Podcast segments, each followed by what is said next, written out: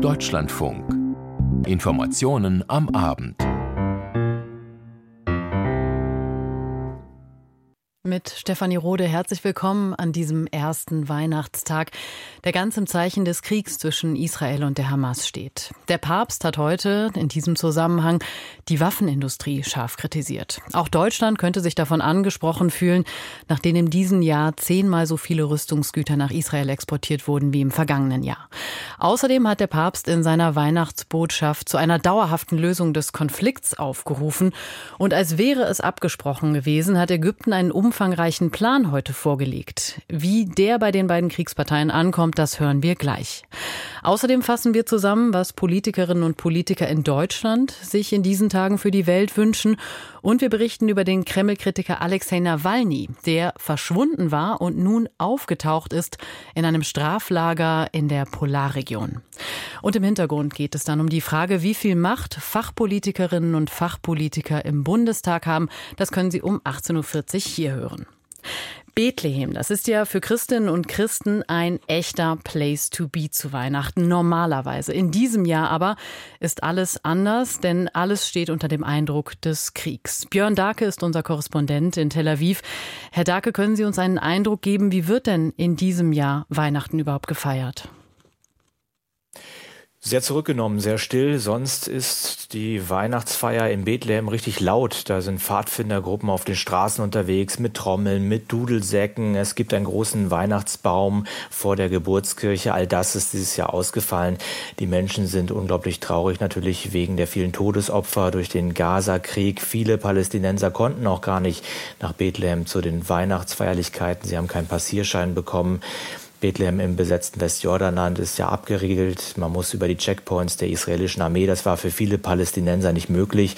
Und es war auch den Menschen in Bethlehem, schien es nicht angemessen zu sein, Weihnachten irgendwie größer zu feiern. Also es war ein sehr stilles Weihnachten und gleichzeitig war es auch ein sehr politisches Weihnachten.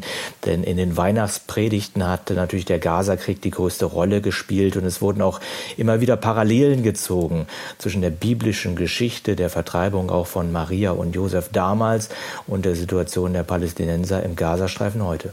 Schauen wir auf die Entwicklung, die neuesten im Gaza-Krieg. Ägypten hat ja einen sehr umfangreichen Plan vorgelegt für eine Waffenruhe und ein Ende des Krieges. Wie verhalten sich denn die israelische Regierung und die Hamas jetzt dazu?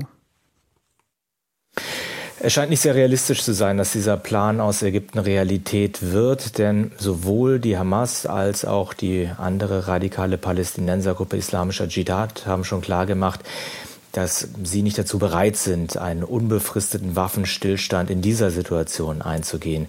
Und auch die israelische Regierung lässt erkennen, dass sie diesem Plan keine große Chance gibt. Denn Ministerpräsident Netanyahu macht ja immer wieder unmissverständlich klar, dieser Krieg geht weiter, bis die Kriegsziele erreicht sind. Das heißt, dass die Hamas zerstört sind, dass die Geiseln nach Hause kommen. Netanyahu war heute erst im Norden des Gazastreifens bei einem Truppenbesuch und hat das also vor Soldaten da auch nochmal wiederholt. Er war danach in der Knesset im israelischen Parlament, hat dort eine Rede gehalten und auch dort wieder gesagt, dieser Krieg geht weiter. Und er hat vor Parteimitgliedern sogar angekündigt, dieser Krieg werde noch intensiviert. Also nichts sieht momentan danach aus, als ob so ein Friedensplan jetzt in den nächsten Tagen, in den nächsten Wochen Realität werden könnte. Sie sagen es, Netanyahu hat angekündigt, die Offensive im Gazastreifen noch mal zu verschärfen. Die Hamas spricht davon, dass die israelische Armee gestern Abend ein Flüchtlingslager bombardiert hat. Was ist darüber bekannt? Ja, Palästinenser aus dem Gazastreifen sagen, dass die vergangene Nacht eine der schlimmsten Bombennächte seit Beginn der Offensive gewesen sei. Also es gab vor allen Dingen in der Mitte des Gazastreifens wohl sehr heftige Luftangriffe. Es gab schon gestern dort Einschläge. Es gab viele Todesopfer zu beklagen. Das meldet also die von der Hamas kontrollierte Gesundheitsbehörde. Mediziner aus dem Gazastreifen sagen, dass die Zahl der Todesopfer in Maghazi auf mehr als 100 schon gestiegen ist. Man sieht auch auf Fernsehbildern im Innenhof eines Krankenhauses sehr viele weiße Leichensäcke. Also auch das deutet darauf hin, dass es da jetzt sehr viele Todesopfer gegeben hat, dass die israelische Armee auch mit unverminderter Härte gegen die Hamas in diesem Bereich in der Mitte des Gazastreifens vorgeht. Es gab auch Berichte, dass weitere Geiseln, die die Hamas ja bei ihrem Terrorangriff entführt hatte, jetzt tot sind. Äh, wieso hat das israelische Militär das erst jetzt bekannt gegeben? Ja, diese fünf Leichen wurden schon vor einigen Tagen entdeckt, vor einigen Wochen sogar schon. Äh, die Armee hat das aus, nach eigenen Angaben erst jetzt bekannt gegeben, um den Einsatz der Soldaten vor Ort nicht zu gefährden. Diese Leichen wurden ja in einem weit verzweigten Tunnelsystem unter Jabalia im Norden des Gazastreifens gefunden. Und da war die Befürchtung der Armee, wenn das gleich bekannt gegeben wird, dass dann die Hamas weiß, dass die Armee in diesen Tunneln momentan operiert. Also deshalb hat die Armee das nach eigener Aussage ähm, erstmal verzögert und erst jetzt bekannt gegeben, dass diese fünf Leichen gefunden wurden und dass die Leichname jetzt nach Israel gebracht wurden. Israel soll ja im Zusammenhang mit dem Gazakrieg immer wieder auch Luftangriffe in Syrien geflogen haben, dabei auch iranische Militärs getötet haben. Nun wieder. Was weiß man denn über diesen Fall jetzt? Man weiß das nur von den Angaben, die es aus dem Iran gibt, dass ein hochrangiger Berater der iranischen Revolutionsgarden bei einem israelischen Luftangriff getötet worden sein soll. Solche Angriffe, die es in Syrien regelmäßig gibt, werden genauso regelmäßig von der israelischen Seite nicht kommentiert. Aber klar ist, dass ähm, Israel natürlich mit allen Mitteln verhindern will, dass sich der Erzfeind Iran weiter in Syrien ausbreitet und dass es deshalb dort auch immer wieder Angriffe der israelischen Armee aus der Luft gibt. Können Sie uns vielleicht kurz noch einen Überblick geben, von wem wird Israel denn gerade neben der Hamas beschossen und wo gibt es israelische Luftangriffe? Also neben den Raketen aus Gaza, die auch heute wieder auf Israel geflogen sind, gab es vor allen Dingen auch heute wieder Angriffe aus dem Libanon von der Hisbollah-Miliz dort, die ja vom Iran unterstützt wird. Wir sehen das eigentlich ja seit Monaten, dass es diesen Beschuss immer wieder gibt mit Mörsergranaten, mit Panzerabwehrraketen auf israelische Stellungen der Armee, aber auch auf, auf Dörfer, auf Städte dort im Norden. Zehntausende Israelis können ja momentan dort nicht in ihren Wohnungen leben. Es ist zu gefährlich. Es gibt da sehr viele Geisterstädte. Und diese Angriffe aus dem Libanon werden regelmäßig dann von der israelischen Armee auch erwidert. Auch dort gibt es Luftangriffe. Es gibt vereinzelt auch Beschuss aus Syrien auf israelisches Staatsgebiet. Und es gibt natürlich auch noch die Angriffe der Houthi-Rebellen aus dem Jemen. Äh, sie schicken immer wieder Drohnen hier in Richtung Israel, greifen ja auch Schiffe im Roten Meer an. Also es ist eigentlich jetzt schneller zu sagen, welche Nachbarn Israel momentan nicht angreifen. Und das sind Ägypten und Jordanien. Mit diesen beiden Ländern hat Israel ja auch Friedensverträge. Das waren Einschätzungen Informationen von unserem Korrespondenten Björn Dake. Vielen Dank dafür. Palästinensische Flaggen, die konnte man heute auch im Vatikan sehen. Gläubige auf dem Petersplatz nämlich schwenkten palästinensische Flaggen, als Papst Franziskus seine Weihnachtsbotschaft verkündete. 70.000 Menschen hörten zu, als der Papst sehr konkret über den Krieg zwischen Israel und Gaza sprach und auch Kriegstreiber benannte. Elisabeth Pongratz. Der Himmel war wolkenverhangen, als Papst Franziskus auf die Mittelloggia des Petersdoms trat. Wegen seines schweren Knieleidens hielt er seine Ansprache dieses Mal im Sitzen. Gleich zu Beginn erwähnte Franziskus Bethlehem, die Geburtsstadt Jesu. Die Augen und Herzen der Christen in aller Welt seien auf Bethlehem gerichtet. Dort, wo gerade Schmerz und Stille herrsche, sei der Retter geboren, Christus der Herr. Mit eindringlichen Worten appellierte Franziskus für Frieden in Israel und Palästina wo der Krieg das Leben dieser Völker erschüttere. Er erinnerte an den Angriff der Terrororganisation Hamas und an die massiven Gegenangriffe Israels. Ich trauere im Herzen um die Opfer des verabscheuungswürdigen Angriffs vom 7. Oktober und erneuere meinen dringenden Appell für die Freilassung derjenigen, die noch immer als Geiseln festgehalten werden. Ich flehe darum, dass die Militäroperationen mit ihren entsetzlichen Folgen unschuldiger ziviler Opfer eingestellt werden und dass man etwas gegen die verzweifelte humanitäre Situation unternimmt, indem man das Eintreffen der Hilfslieferungen ermöglicht. Nicht Gewalt und Hass solle man weiter schüren, sondern die palästinensische Frage zu einer Lösung führen, so der Papst. Und zwar durch einen aufrichtigen und beharrlichen Dialog zwischen den Parteien, der von einem starken politischen Willen getragen wird und von der Unterstützung der internationalen Gemeinschaft. Während seiner gesamten Ansprache machte das Kirchenoberhaupt deutlich, dass es keine Alternative zum Frieden gebe. Mit der Geburt des Jesuskindes sei der Fürst des Friedens gekommen. Ein Ja zu ihm bedeute ein Nein zum Krieg, und zwar zu jedem Krieg. Zur Logik des Krieges selbst, der eine Reise ohne Ziel, eine Niederlage ohne Sieger und ein Wahnsinn sei, für den es keine Entschuldigung gibt. Das Nein zum Krieg schließe das Nein zu den Waffen ein, so der Papst. Mit Nachdruck verurteilte er die Produktion, den Verkauf und den Handel von Waffen.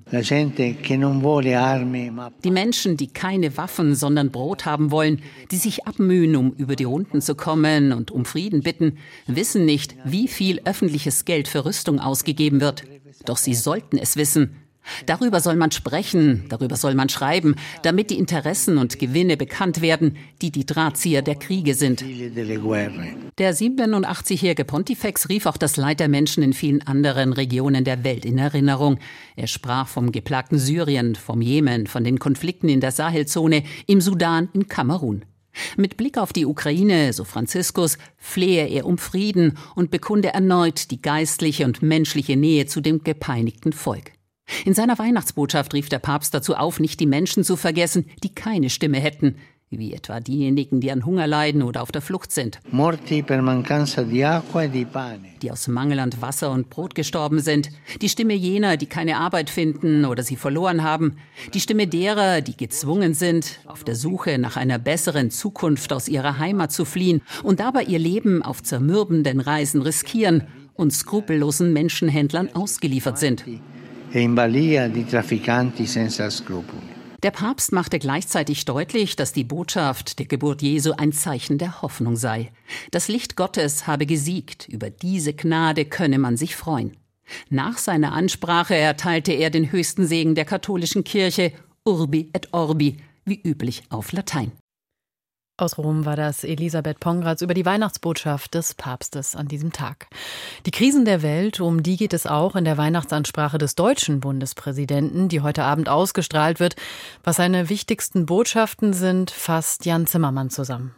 Bundespräsident Frank-Walter Steinmeier äußert in seiner Weihnachtsansprache Verständnis dafür, dass sich viele Menschen von Nachrichten abwenden. Er verstehe, wenn einige am liebsten vor der Wirklichkeit in Deckung gehen wollen. In diesem Jahr hat sich die Welt in der Tat von ihrer dunklen Seite gezeigt. Wir haben Bilder von Leid und Zerstörung gesehen. Bilder von Hass und Gewalt. Der russische Angriffskrieg auf die Ukraine geht in den zweiten Winter. Dazu kommt seit Herbst der Krieg im Nahen Osten. Wir alle haben Sehnsucht nach einer friedlicheren Welt. Ich habe sie auch und ich finde, wir dürfen sie nie aufgeben. Weihnachten sei eine Zeit, in der man zur Ruhe kommen und die anstrengende Welt ein wenig von sich fernhalten könne. Das wünsche ich Ihnen heute und in diesen Tagen, dass Sie die Tür hinter sich zumachen und die Zeit mit Ihren Liebsten genießen können dass ihnen die Zeit der Ruhe über Weihnachten gut tut, sie tief durchatmen und Kraft tanken können. Mit Blick auf das nächste Jahr fordert der Bundespräsident mehr Einsatz für die Demokratie. Sie als Bürgerinnen und Bürger dürfen erwarten, dass Demokraten zusammenarbeiten,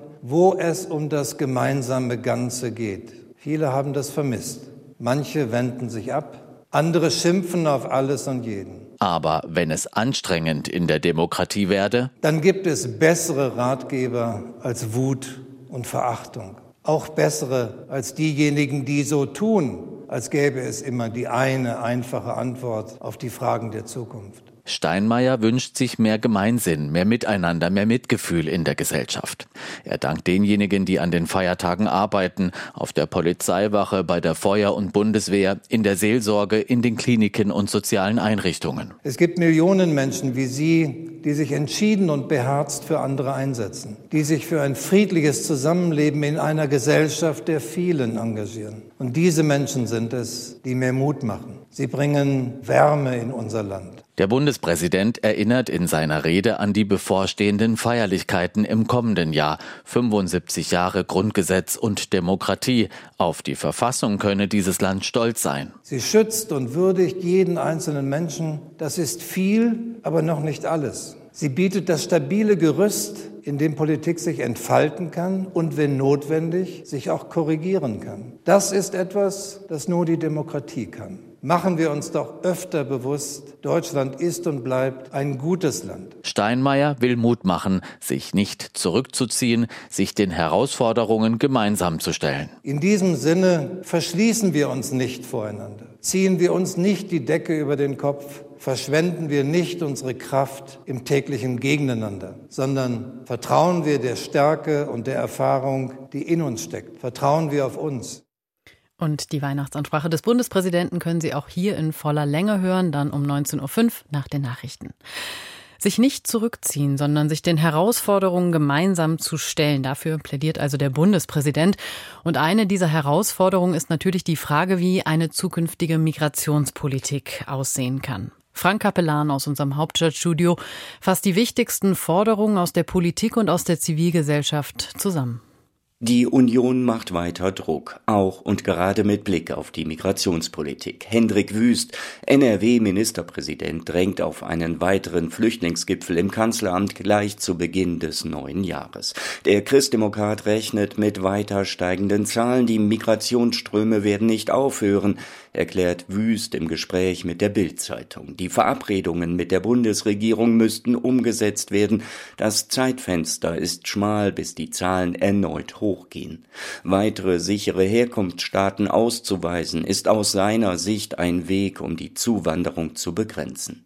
Dass eine solche Begrenzung notwendig ist, wird auch von Kirchenvertretern nicht in Frage gestellt. Michael Gerber, stellvertretender Vorsitzender der katholischen Bischofskonferenz Konferenz fordert im Interview der Woche des Deutschlandfunks eine Neuausrichtung der Asylpolitik. Wir brauchen sicherlich eine deutlich geregeltere Migration, also nochmal anders zu schauen, wer vor unseren Grenzen ist denn in welcher prekären Situation. Denke vor allem an Frauen, an Kinder, an Menschen mit Behinderung. Da sind wir sicherlich in Zukunft gefordert, differenzierter hinzuschauen. Wer ist wirklich wie hilfsbedürftig und wie können wir da auch noch mal größer unterscheiden, wer den Weg zu uns findet. Und natürlich ist der Wunsch nach Frieden in diesem Jahr in vielen Weihnachtsbotschaften ein zentrales Thema. Russlands Angriffskrieg gegen die Ukraine überschattet dieses Weihnachtsfest Fest ebenso wie der Krieg in Gaza.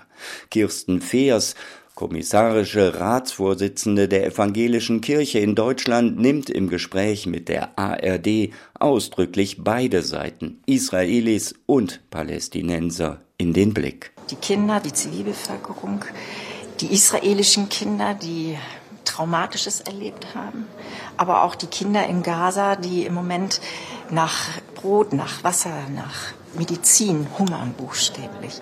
Wie sehr der Nahostkonflikt auch in Deutschland weiter polarisiert, lässt sich dabei kaum wegdiskutieren. Die Politik fordert zu Solidarität mit Israel auf. Es gibt eben zwischen Deutschland und Israel eine ganz besondere Verbindung, betont Bundesjustizminister Marco Buschmann gegenüber der deutschen Presseagentur. Es ist die Verantwortung Deutschlands für den Holocaust. Der FDP-Politiker sorgt sich um einen wachsenden Antisemitismus, der auch durch Zuwanderung verstärkt werden könnte.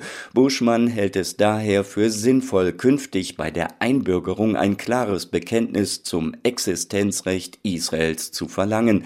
Eine Verurteilung wegen rassistisch oder antisemitisch motivierter Straftaten sollte es zudem unmöglich machen, die deutsche Staatsangehörigkeit zu erlangen.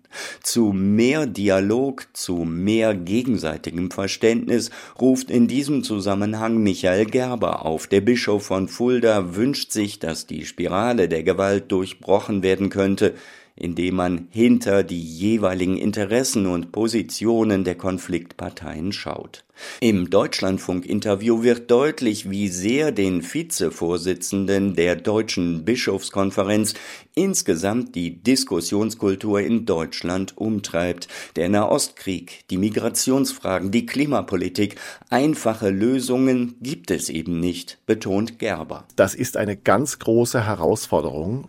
Komplexität als solche anzunehmen, zu verstehen, dass es nicht die einfachen Antworten und die einfachen Lösungen sind. Ich sage das immer wieder auch gerade jungen Menschen, Vorsicht von den allzu leichten Antworten. Die Politik hatte im zu Ende gehenden Jahr versucht, etwa mit einem Deutschlandpakt in der Flüchtlingspolitik zu reagieren, auch um den Rechtspopulisten den Wind aus den Segeln zu nehmen. Inzwischen stehen die Zeichen aber eher auf Konfrontation. CDU-Chef Friedrich Merz drängt in einem dpa-Interview auf Neuwahlen. Falls die Ampel scheitere, komme für eine vorgezogene Bundestagswahl der 9. Juni in Betracht, der Tag der Europawahl.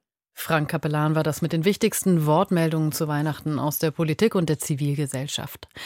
Wie an so vielen anderen Tagen auch waren an Heiligabend wieder Menschen im Mittelmeer in Seenot. Die deutsche Hilfsorganisation Sea-Watch hat 118 Menschen aus dem Mittelmeer gerettet und soll sie nun nach Italien bringen. Unterdessen hat die EU-Asylagentur Zahlen dazu veröffentlicht, wie viele Menschen in diesem Jahr Asyl beantragt haben. Jana Schwarzer. Die Zahl der Asylbewerber in Deutschland und in ganz Europa ist in diesem Jahr stark gestiegen. Wie die Funke-Zeitungen berichten, hat es nach Angaben der EU-Asylagentur allein im Oktober rund 123.000 Anträge gegeben. Das ist der höchste Wert in einem Monat seit 2016. Die Asylagentur rechnet damit, dass in diesem Jahr die Gesamtzahl der Asylanträge in der EU deutlich über einer Million liegt und im nächsten Jahr noch einmal steigt. Agenturchefin Grigori sagte, Deutschland sei dabei weiter das Hauptzielland Land in der EU für die Asylsuchenden. Mehr als jeder vierte Asylantrag werde hier gestellt. Dem Bericht nach hat das Bundesamt für Migration und Flüchtlinge bis Ende November fast 326.000 Anträge registriert. Das sei ein Plus von 52 Prozent im Vergleich zum Vorjahr. Auch aus der Ukraine sind mehr Menschen geflüchtet. Für sie ist Deutschland ebenfalls das wichtigste Aufnahmeland innerhalb der EU. Das waren Informationen von Jana Schwarzer den Weltfrieden sichern, internationale Sicherheit wahren und die Souveränität aller Staaten achten. Das sind nur einige der Ziele, denen sich die Vereinten Nationen verschrieben haben. Hohe Ziele, an denen sie häufig scheitern. Auch in den vergangenen Wochen zeigte sich das wieder, vor allem im Weltsicherheitsrat. Wie Beobachterinnen und Beteiligte das Agieren dieses Sicherheitsrat und der UN beurteilen, das hat Antje Passenheim in Erfahrung gebracht. Ein dramatisches Ringen bis zuletzt. Am Ende kam wenigstens ein Signal dabei heraus. Der UN-Sicherheitsrat bringt tatsächlich noch eine gemeinsame Resolution zum Nahostkrieg auf den Weg, wenn auch mit vielen Abstrichen. Das vielbeschworene, mächtigste UN-Gremium fordert die Aufstockung der humanitären Hilfe für etwa zwei Millionen Notleidende im Gazastreifen. Doch auf den eigentlich vorgesehenen Aufruf zu einer sofortigen Feuerpause verzichtet es.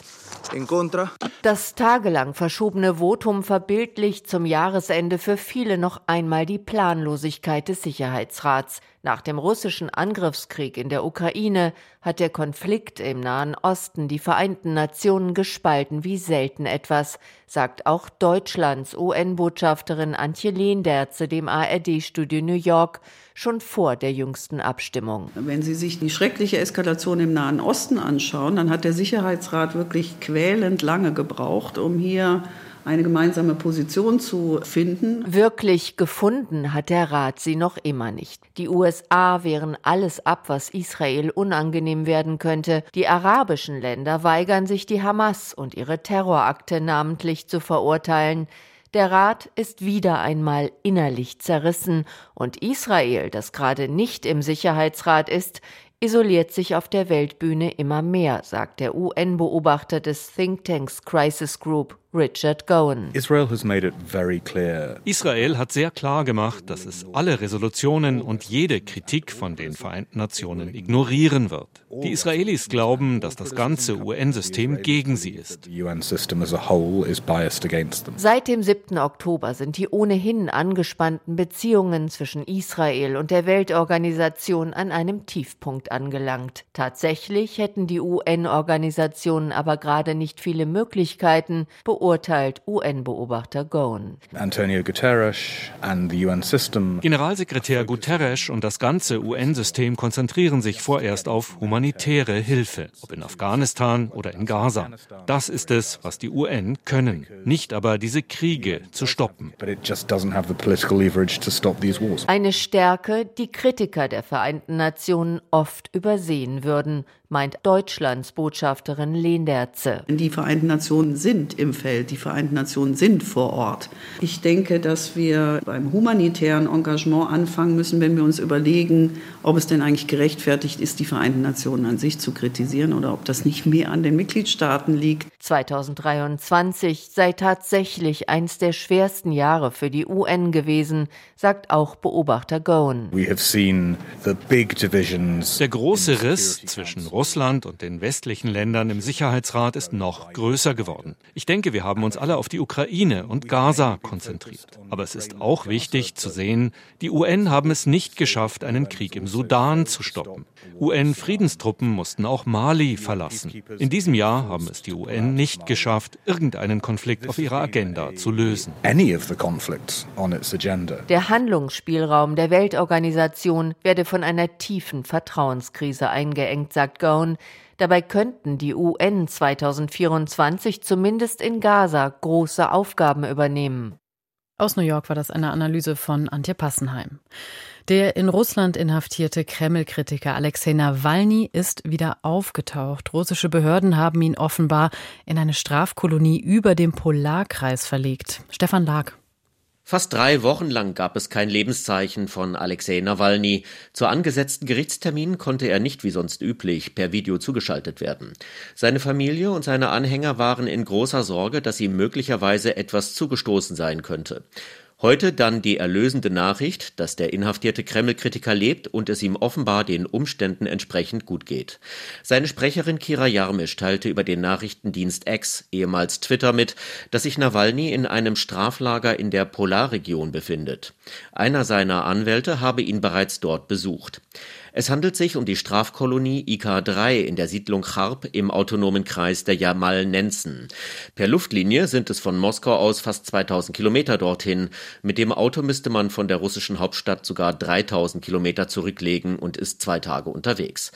Nawalnys Mitstreiter Ivan Starnow dankte auf Telegram allen Unterstützern Nawalnys, die dazu beitragen würden, dass er nicht in Vergessenheit gerate. Die wochenlange Suche nach dem Kreml-Kritiker sei mühsam gewesen. Insgesamt habe man über 600 Anträge an die russischen Behörden geschickt und in fast jeder U-Haft nachgefragt, um zu erfahren, wo sich Nawalny befinde. Lange Zeit ohne Erfolg. Den russischen Behörden warf Ždanov vor, Nawalny vor der kommenden Präsidentschaftswahl im März 2024 isolieren zu wollen. Das Straflager, in dem er sich jetzt befindet, sei eines der härtesten und abgelegensten überhaupt. Es sei schwierig, dorthin zu kommen. Nawalny verbieß derzeit eine insgesamt 19-jährige Haftstrafe. Er war unter anderem wegen angeblichem Extremismus verurteilt worden. Vor seiner Verlegung in ein Lager in der Polarregion hatte er in einer Strafkolonie unweit von Moskau eingesessen und war dort immer wieder in Isolationshaft gesteckt worden. Seine Bewegung wurde verboten, enge Mitarbeiter wurden ebenfalls inhaftiert oder sind mittlerweile ins Ausland geflohen. Stefan Lag berichtete. Es sollen weniger Menschen, weniger Geflüchtete, weniger Migranten in die USA kommen. Das will der amerikanische Außenminister Anthony Blinken im, am Mittwoch erwirken. Er will eine Vereinbarung aushandeln in Mexiko. Aus Protest haben sich nun Menschen auf den Weg an die mexikanisch-amerikanische Grenze gemacht. Christina Fehmöbus. Tausende Migrantinnen und Migranten haben sich im Süden Mexikos zu einer Karawane zusammengeschlossen. Sie wollen gemeinsam nach Norden Richtung USA laufen. Das berichtet die mexikanische Zeitung Milenio. Etwa 5000 Menschen machten sich an Heiligabend nach einem gemeinsamen Gebet auf. Von Tapachula an der Grenze zu Guatemala soll es erst nach Mexiko-Stadt und dann an die Nordgrenze gehen. Viele Migranten werfen den mexikanischen Einwanderungsbehörden Untätigkeit vor. Die Bearbeitung ihrer Anträge dauere teils Monate. Die Zahl von irregularen irregulär eingereisten Migrantinnen und Migranten in die USA ist so hoch wie lange nicht. Die Zoll- und Grenzbehörden der Vereinigten Staaten haben nach eigenen Angaben im November über 240.000 Menschen aufgegriffen. Angesichts des anstehenden Wahlkampfs steht US-Präsident Joe Biden unter Druck, die Zahl der illegalen Einwanderung zu verringern. Am Mittwoch reist unter anderem Außenminister Anthony Blinken nach Mexiko, um mit der mexikanischen Regierung über das Thema Migration zu sprechen. Christina Femöbus berichtete. Weiße Weihnachten gibt es nicht, aber dafür gibt es sehr viel Regen und auch Hochwasser. Zeitweise gibt es in Deutschland für die Nordseeküste eine Sturmflutwarnung und für die Mitte des Landes rechnen die Behörden damit, dass die Wasserstände weiter steigen. Jan Buche mit weiteren Wasserständen. Neuer Regen in Südniedersachsen und Nordrhein-Westfalen sorgt dafür, dass sich die Lage noch einmal verschärft hat. Die Behörden rechnen damit, dass von heute Nacht an die Pegelstände an Weser, Aller, Leine, Oker und ihren Zuflussgewässern wieder ansteigen. Die Stadt Braunschweig schützt sich an der Oker mit einem mobilen Deich gegen Hochwasser. Er besteht aus ausgerollten Schläuchen, die mit Wasser gefüllt eine Barriere bilden. Im Bereich der Nordheimer Kiesteiche ist ein Ruhmedamm gebrochen. Sportvereinshäuser wurden beschädigt. Die Polizei warnt in ganz Niedersachsen davor, überflutete und gesperrte Straßen zu befahren oder aufgeweichte Deichanlagen zu betreten. Zwischen Hannover und Magdeburg ist der ICE-Verkehr gestört, weil Gleise unterspült wurden. Und mit diesen Einzelheiten von Jan Busche enden die Informationen am Abend. Ich bin Stefanie Rode und wünsche Ihnen noch einen entspannten ersten Weihnachtstag.